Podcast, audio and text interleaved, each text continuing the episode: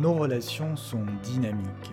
Elles évoluent en fonction de ce que nous y mettons et ne sont aussi efficaces qu'en fonction de nos orientations. Mon ambition est de vous aider à comprendre, enrichir et inspirer vos dynamiques relationnelles afin d'avoir l'impact dont vous et votre organisation avez besoin pour vous développer, grandir et durer. Je suis Franck-Joseph Morin et vous écoutez le podcast Bâtisseur de monde. Les mots. Les mots. Les mots. Les mots. Les mots. Les mots. Les mots. Les mots. Les mots. Les mots. Les mots. Les mots. De la relation. Les mots que nous utilisons sont la pierre angulaire de notre impact relationnel.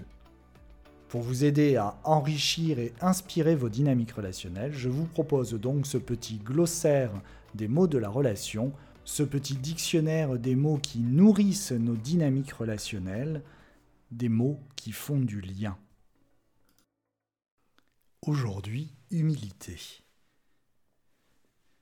Voici bien l'une des valeurs cardinales des dynamiques relationnelles saines, l'humilité. L'humilité, à tout le moins, d'admettre que l'autre fait partie du système relationnel tout autant que moi, et que j'en fais partie au même niveau que lui. L'humilité de n'exister qu'autant que l'autre et que chacun a sa place dans le mycélium relationnel qui nous unit. Une position parfois bien difficile à garder, que ce soit parce que notre désir nous pousse à vouloir convaincre ou parce que notre savoir nous encourage à prendre toute la place. Et ne parlons pas des enjeux de chacun qui agissent le système relationnel, faisant émerger ici ou là les jeux de pouvoir, d'alliance, de bouc émissérisation, de hiérarchie, de soumission, etc. etc.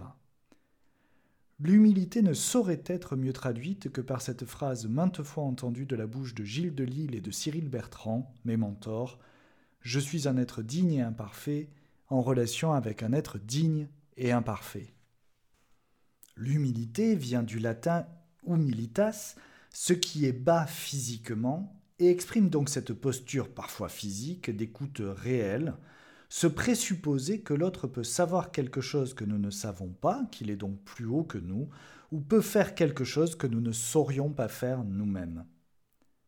Humilité à ne pas confondre avec son cousin de même racine, humiliare, humilié, qui vise à imposer, souvent par la violence physique, verbale ou psychique, l'humilité à autrui.